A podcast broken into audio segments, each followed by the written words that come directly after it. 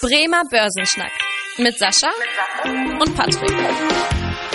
Moin, moin und herzlich willkommen zurück, liebe Zuhörer, zu einer neuen Podcast-Folge. Moin, Sascha. Moin, moin, hallo. Ja, das Jahr neigt sich ja langsam dem Ende entgegen und auch wir melden uns mit dieser Folge in diesem Jahr das letzte Mal. Und auch nochmal vielen Dank äh, bisher an alle Zuhörer, die eingeschaltet haben. Und wir hoffen natürlich, dass ihr auch im nächsten Jahr dabei bleibt und wir auch im nächsten Jahr natürlich wieder spannende Themen haben, wo wir aus der Börsenwelt quasi berichten können. Ja, wir haben uns gedacht, dass jetzt zum Jahresende quasi auch ganz passend ist, dass wir mal so ein bisschen gucken, wie bedeutend bedeutend jetzt das Weihnachtsgeschäft für die Kapitalmärkte ist oder allgemein für die deutsche Wirtschaft. Wir wollen das mal so ein bisschen beleuchten. Sascha, vielleicht erstmal für unsere Zuhörer, für welche Branchen ist das denn überhaupt relevant? Welche Auswirkungen hatte jetzt die Corona-Krise auf diese, auf dieses Weihnachtsgeschäft? Also das Weihnachtsgeschäft ist eigentlich, wenn man es ganz genau betrachtet, fast für alle Branchen relevant. Warum? Weil am Ende des Tages ist Weihnachten natürlich das Fest, wo die Leute sehr viel Geld ausgeben und tatsächlich Geschenke kaufen und man auch so eine Art Stimmungsindikator in der ähm, Wirtschaft Wirtschaft bekommt. Wie viel Geld ist eigentlich so ein bisschen dort locker, sage ich ein Stück weit. Und das zeigt natürlich auch ein Stück weit, wie die Unternehmen sich die nächsten Zeit wieder aufstellen können. Weil all die Dinge, die dort verkauft werden im Einzelhandel, die müssen ja irgendwo produziert werden. Das ist also der Punkt dabei. Und natürlich, wenn neue Dinge produziert werden und das sehr, sehr gut läuft, dann müssen ja auch Anschaffungen gemacht werden, wie Maschinen oder ähm, andere Investitionen. Mhm. Auch für die Kreditwirtschaft ist das Weihnachtsgeschäft sehr, sehr wichtig. Zahlungsverkehr, wo natürlich sehr, sehr viel Geld äh, hin und her bewegt wird. Äh, daran ähm, verdient natürlich auch das Bankensystem Geld, aber natürlich auch, es werden auch Weihnachten natürlich die Dispositionskredite auch in Anspruch genommen. Auch das ist natürlich für die Banken ein, äh, ein, ein Thema, wo, wo Geld mit verdient wird. Also Weihnachten ist eigentlich weltweit, auch nicht nur bei den christlich geprägten Ländern, ein ganz, ganz wichtiger Wirtschaftsfaktor und in der Regel auch immer ein sehr, sehr guter Indikator dafür, wie es in der Wirtschaft weitergeht, ganz klar. Genau, aber insbesondere hast du es ja auch schon angesprochen, dass gerade der Einzelhandel da natürlich eine enorme Bedeutung hat, hat diese Weihnachtszeit, also gerade die die Monate November und Dezember äh, sind da ja sehr relevant. Und im Prinzip kam das ja auch so ein bisschen aus den USA äh, mit dem Black Friday, der halt eingeführt wurde, wo halt die ganzen Rabatte bei sämtlichen Einzel- und Online-Händlern zum Kauf anregen sollen. Da habe ich eine ganz interessante Studie gelesen vom Handelsverband äh, Deutschland, dass über 95 Prozent der Konsumenten mittlerweile auch diesen Black Friday kennen und jedes Jahr es am Black Friday ein enormes Wachstum gibt. Und an einem Tag allein, äh, beispielsweise in 2019, über drei Milliarden Euro ausgegeben worden ja. ähm, über diese Zeit am Black Friday und der darauffolgende Cyber Monday. Ja. Also da sieht man ja auch schon, dass diese allein diese beiden Tage eine enorme Bedeutung haben und was man halt auch sieht, dass die Corona-Krise da quasi das Wachstum nicht gebremst hat, aber so ein bisschen verlagert hat. Also gerade der stationäre Handel, der, leidet ja ordentlich darunter, dass immer mehr Konsumenten jetzt äh, zum Onlinehandel greifen. Das sieht man da ja schon und dass natürlich entsprechend die Firmen da im Onlinehandel profitieren. Es ist ein Trend, der die letzten Jahre schon vorherrscht. Corona hat das mit Sicherheit massiv verstärkt. Aber wenn man sich anguckt, die Wachstumsraten im Onlinehandel, als ich mal angefangen habe, mich mit den Aktienmärkten zu beschäftigen, da war Amazon Buchhändler. Hm. Und dann hat man mal da bestellt, aber ich sag mal, irgendwie haben wir das alle so ein bisschen nicht ernst genommen. Also keiner hat damit gerechnet, dass jemals, ich sag mal, der klassische Einzelhandel durch Amazon einen ernsthaften Wettbewerb bekommt von der Sache her. So, meine Mann hat damals gesagt, ja, das ist ja so ähnlich wie der Otto-Versand oder der Neckermann-Katalog. Da bestellen mal ein paar Leute und bestimmt gibt es auch ein paar Besonderbücher, die man vielleicht jetzt nicht so in jedem Buchhandel so schnell bekommen kann. Da kann man dann auch mal gucken, aber so richtig ernst genommen hat man es nicht. Aber diese Beschleunigung der letzten Jahre und gerade Corona, ähm, wo wir ja alle auch versuchen zu Hause zu bleiben und uns tatsächlich ja eben nicht in die Innenstädte trauen, mm. haben diesen Trend natürlich nach vorne gepackt. Also ich kann aus meiner eigenen Familie auch so ein bisschen sprechen. Also meine Mutter hat die ersten Male jetzt angefangen bei Amazon zu kaufen. Okay. Also sie ist jetzt nicht der online-affinste Mensch auf diesem Planeten, mm. aber sie fängt jetzt auch an, solche Dinge zu tun. Und ich höre das auch aus meinem Bekanntenkreis, dass auch eigentlich das immer breiter hinkommt, dass es nicht nur die Jüngeren sind, sondern auch, dass die Älteren sehr, sehr gerne dieses Angebot nutzen, weil sie sind ja auch Risikogruppe und wollen eben nicht rausgehen. Und ich kann mir vorstellen, wenn man einmal gemerkt hat, hey, Amazon funktioniert, ich kann da bestellen, die kommt, die Ware kommt, ich brauche nicht in die Innenstädte, dann hat man da einen Kunden im Einzelhandel verloren. Und so traurig das jetzt auch ist, unsere Innenstädte brauchen ein neues Konzept, also brauchen eine neue, ich sag mal, Reize für die Kunden, um da irgendwie hinzugehen. Ansonsten mit Einzelhandel alleine wird man die Leute nicht mehr in die Innenstädte locken können. Und deswegen sollte man natürlich auch, sieht man es natürlich auch in den Aktienmärkten. Gerade die Unternehmen, die natürlich sehr, sehr stark im Einzelhandelsbereich tätig sind, dass es Metro-Aktien sind in der Form, wobei die haben noch ihre Sonderkonjunktur, weil sie natürlich diesen Cash-and-Carry-Markt noch ein bisschen anders haben. Aber sowas wie Saturn, Mediamarkt, Karstadt, also all es sind ja aktiennotierten Gesellschaften, die dabei sind. Und die Performance der Aktien war der letzten Zeit katastrophal. Hm. Auf der anderen Seite, die Performance von Amazon war Weltklasse. Daran sieht man, dass, dass dieses Thema auch an den Börsen angekommen ist. Und gerade im Weihnachtsgeschäft sieht man das. Ich meine, die Amazon-Aktie ähm, hossiert momentan ganz klar. Und ich meine, die guten Umsätze kommen momentan nicht bei den klassischen Einzelhändlern an. Also Weihnachten ändert sich auch ganz massiv beim Konsumverhalten und auch an den Börsen, ganz klar.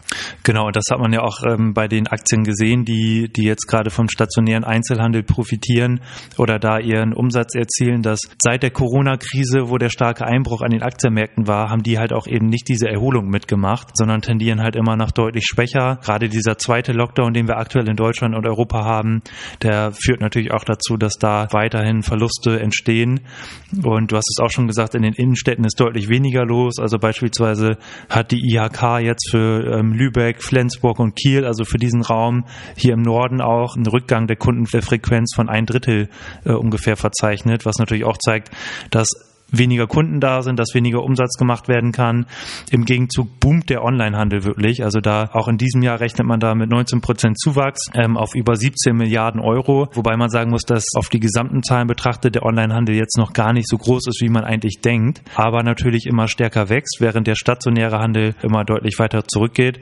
Und Sascha, bei dir habe ich so ein bisschen rausgehört, dass du auch davon ausgehst, dass dieser Trend äh, auch nach Corona weitergeht, weil du hast ja gesagt, die Innenstädte müssen sich ein neues Konzept überlegen. Ja. Also rechnest du auch damit, dass die Leute, die, ja. die jetzt heute aufgrund der Corona-Krise sich eher dem Onlinehandel zuwenden, dass die auch weiterhin äh, online affin bleiben und tendenziell weniger in stationären Handel ausgeben? Definitiv. Ich glaube, das ist ein Trend, der angefangen hat und der verstärkt wurde. Und ich glaube, wenn man einmal die Erfahrung gemacht hat, sich, sag ich mal, über diese Hemmschwelle gegangen ist. Ich glaube, für viele war es immer so eine Hemmschwelle zu sagen, oh, hoffentlich mache ich nichts falsch, hoffentlich kann ich da meine Daten überhaupt eingeben. Und wenn ich das einmal gemacht habe und festgestellt habe, das hat ganz gut funktioniert dann bin ich auch bereit, das wieder zu tun. Das heißt also, jeder Kunde, der da einmal in dieses System reingeschnuppert hat, wird es weiter nutzen. Hm. Ich glaube, es gibt sicherlich ein paar, die sagen, ich finde es gerade gar nicht gut und ich halte auch Amazon vielleicht äh, von den Arbeitsbedingungen nicht für, für gut oder ich äh, bin auch der Meinung, dass der Einzelhandel nicht verschwinden darf. Da gibt es bestimmt auch einige, die konsequent versuchen werden, das zu meiden.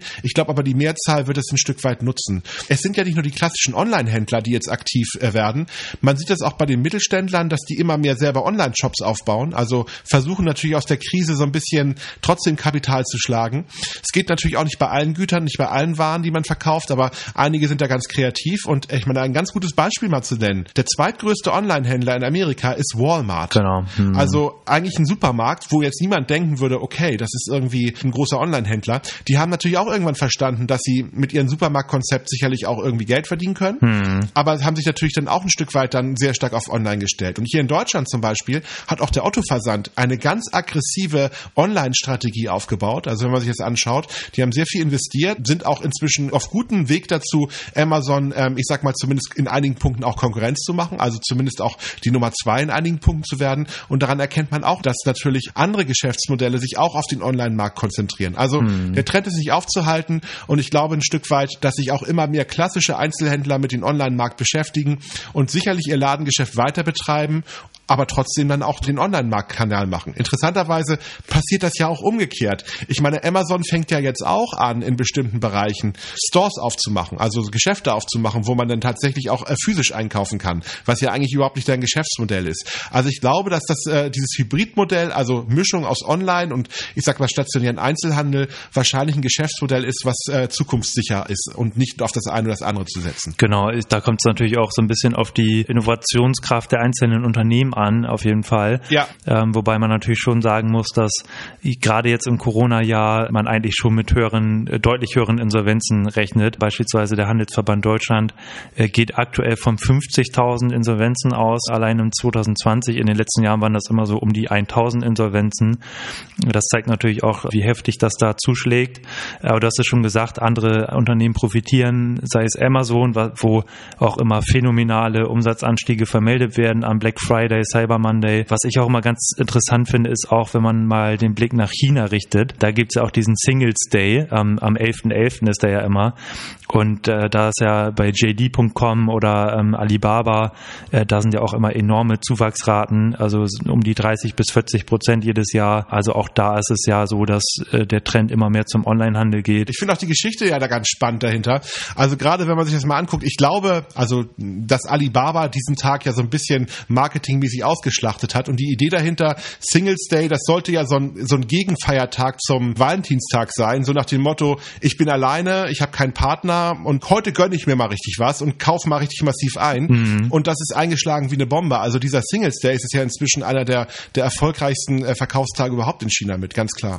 Ja, also auf jeden Fall ein spannender Bereich, auch dieses Weihnachtsgeschäft. Also ich bin gespannt, äh, auch wenn jetzt im nächsten Jahr, sage ich mal, dieser Insolvenzschutz aufgehoben wird, wie viele Firmen sich letztendlich retten konnten oder ähm, dann doch in die Insolvenz geraten, ob jetzt das zu einem strukturellen Wandel führt, wie du schon erwähnt hast. Also ich bin da auch der Meinung, dass der stationäre Handel da weiter leiden wird und der Onlinehandel profitieren wird. Ja, passend zur Zeit und zur Folge ähm, wünsche ich unseren Zuhörern auf jeden Fall eine schöne Weihnachtszeit und dann auch einen guten Rutsch ins neue Jahr. Ja, dass ihr das auch trotz der Corona-Krise genießen könnt ähm, und vielleicht ein bisschen ruhiger angehen könnt. Also bei uns zum Beispiel in der Familie machen wir das auch ein bisschen, bisschen ruhiger als in den letzten Jahren und äh, das ist ja vielleicht auch mal ganz schön. In diesem Sinne, schöne Weihnachtszeit, guten Rutsch äh, und bis dahin. Ja, schöne Weihnachten und einen guten Rutsch. Bis zum nächsten Mal. Vielen Dank fürs Interesse. Das war der Bremer Börsenschnack, ein Podcast mit Sascha und Patrick. Noch ein kurzer Hinweis und an dieser Stelle liebe Grüße aus der Rechtsabteilung. Die gesprochenen Inhalte bilden die persönliche Meinung der handelnden Person, also in den meisten Fällen von Sascha und mir wieder. Sie stellen also keine Handlungsempfehlung zum Erwerb oder zur Veräußerung der genannten Wertpapiere oder anderer Finanzinstrumente der genannten Emittenten dar. Bei Fragen wende dich gerne an deinen Berater.